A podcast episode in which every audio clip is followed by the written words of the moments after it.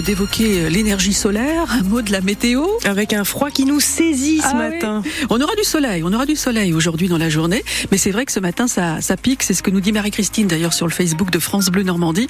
Elle est à au fait avec euh, moins 10 degrés. Attention sur la route, hein, les grands axes euh, dégagés, traités, les axes secondaires un peu moins.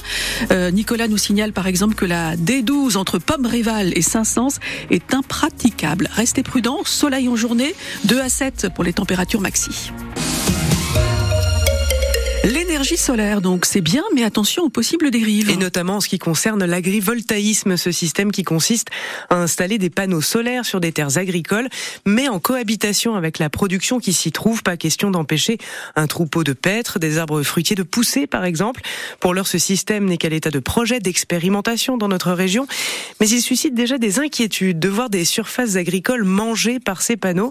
Mais en même temps, il suscite aussi de l'enthousiasme chez des agriculteurs en quête de revenus supplémentaires.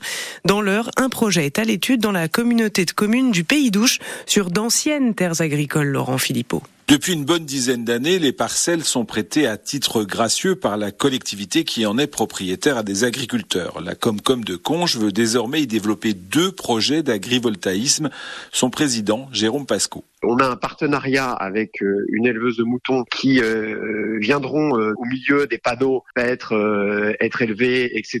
Dans le cadre d'un partenariat gagnant-gagnant avec cette éleveuse et une dimension de maraîchage puisqu'on mettra quelques hectares à disposition d'un maraîcher pour en périphérie euh, du euh, champ euh, photovoltaïque cultiver euh, là où il ne cultive pas euh, actuellement. La centrale photovoltaïque s'étalera sur 7 à 8 hectares. On parle de 25 000 euh, panneaux photovoltaïques avec une production d'énergie solaire équivalent à la totalité des besoins de la ville de Conches. Donc euh, c'est pas rien, euh, c'est vraiment une démarche euh, exemplaire et vertueuse. La société porteuse du projet, WPD, s'engage à dépolluer les terres. Il y a en effet énormément de cartouches et de munitions. Le terrain était, pendant la Seconde Guerre mondiale, une piste d'aviation allemande.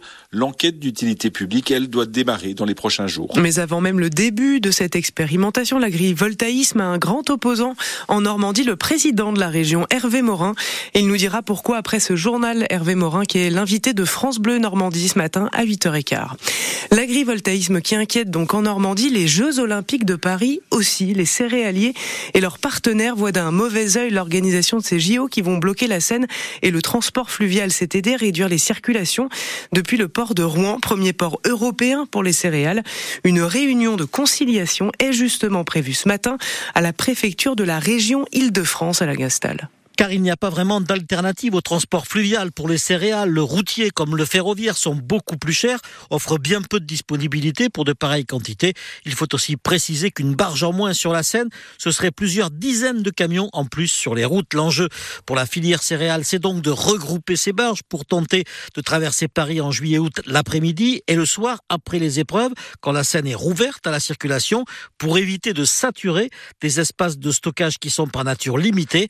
Reste la question de la semaine interdite juste avant le début des épreuves, pour laquelle Jean-François Lépi d'Intercéréales espère encore un compromis. On a une période de blocage euh, strict euh, de la Seine de 7 à 8 jours, euh, du 19 juillet au, au 26, qui est une période un peu compliquée pour nous parce que c'est là où les, moissons généralement battent leur plein et on a besoin de transporter nos céréales sur la Seine. On souhaite faire circuler un, un ou deux convois pendant cette période qui permettrait quand même de désengorger un petit peu nos, nos postes euh, en amont et en aval et de ce fait euh, d'amoindrir les surcoûts qu'on pourrait avoir. En cas de blocage, des pertes pourraient se chiffrer en dizaines de millions d'euros. Il y a aussi un risque accru de dégradation de ces céréales stockées en cas d'intempérie. Alain Gastal pour France Bleu Normandie.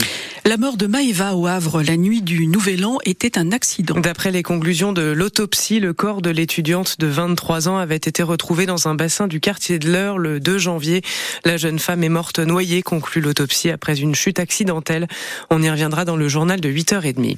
La cour d'assises des mineurs de la Seine-Maritime juge à partir d'aujourd'hui une jeune femme accusée d'avoir tué de plusieurs coups de couteau un éducateur sportif à Elbeuf dans la métropole de Rouen en 2020. À l'époque, la jeune femme avait 17 ans. Son procès doit durer trois jours à huis clos. Le centre de traitement du cancer de Rouen va se doter et s'est doté d'un nouveau pôle de formation et de recherche. Il a été inauguré hier. C'est le bâtiment 5 du centre Henri Becquerel qui a été réorganisé, surélevé, agrandi. Il doit accueillir l'unité de recherche clinique. C'est également un pôle de formation. Un centre d'importance pour toute la région, explique Philippe Romac, le directeur départemental de l'Agence régionale de santé pour la Seine-Maritime. Ça améliore euh, le confort de travail des professionnels, des étudiants. L'axe euh, formation enseignement est majeur, mais ça améliore aussi des capacités de recherche et d'innovation qui sont essentielles pour les soins des, Normands euh, en matière de cancer. Un patient sur deux de l'ex-Haute-Normandie bénéficie euh, du centre Becquerel dans son traitement de cancer. Donc c'est majeur euh, d'investir ici au centre Becquerel pour la santé des Normands. Nous sommes en train de capitaliser une offre de soins d'excellence reconnue à l'échelle nationale et internationale sur notre territoire normand. Philippe Romac, le directeur départemental délégué de l'Agence régionale de santé pour la Seine-Maritime. Ce nouveau pôle a coûté plus de 15 millions d'euros en majeure partie financé par l'Union européenne dans le cadre du plan de relance post-Covid. France Bleu Normandie, il est 8h06. Depuis ce matin, on parle ensemble de ce que cet épisode neigeux a eu comme conséquence pour vous. Et pour certains, bah, c'était plutôt du plaisir. Et de l'admiration des paysages enneigés avec des belles photos à l'appui. À l'appui, on en a d'ailleurs fait un diaporama retrouvé sur francebleu.fr. Et puis on a tendu le micro à des promeneurs enchantés sur les hauteurs de Mont-Saint-Aignan au-dessus de Rouen. C'est tellement beau, c'est tellement relaxant. C'est le fait de vivre euh, déjà l'hiver que des fois c'est un peu dur, mais regarder ce paysage, ça donne un sentiment très paisible. Ça égaye la journée, ça fait du bien, c'est réjouissant. Je trouve les paysages euh, sublimes, l'acoustique est plus la même, les gens sont plus les mêmes, les gens font attention, c'est moins pressé et euh, c'est une autre ambiance. en vrai c'est bien, c'est dommage qu'il n'y en ait pas plus, qu'il n'y en ait que à ce moment-là de l'année. Parce qu'en vrai c'est bien, ça permet de s'amuser, etc. Et même ça change le décor qu'on voit d'habitude. Dans mon pays où je vis moi, il n'y a pas de neige. Donc euh, ça m'a fait un grand plaisir pour la première fois et tout. Ça me donne envie de devenir un petit enfant jouait toute la journée avec la neige, faire des boules de neige. Voilà, j'aime trop. Voilà, mais ça rend aussi les conditions de circulation ou même de marche compliquées. Ça glisse encore ce matin. Les transports scolaires de la région sont toujours suspendus en, en Seine-Maritime et dans l'heure. En Seine-Maritime, le préfet interdit encore ce matin la circulation des poids lourds sur les petites routes secondaires. Ailleurs, leur vitesse est abaissée de 20 km heure jusqu'à midi. Les conditions de circulation peuvent donc euh, être délicates localement avec des risques de verglas. Soyez prudents ce matin.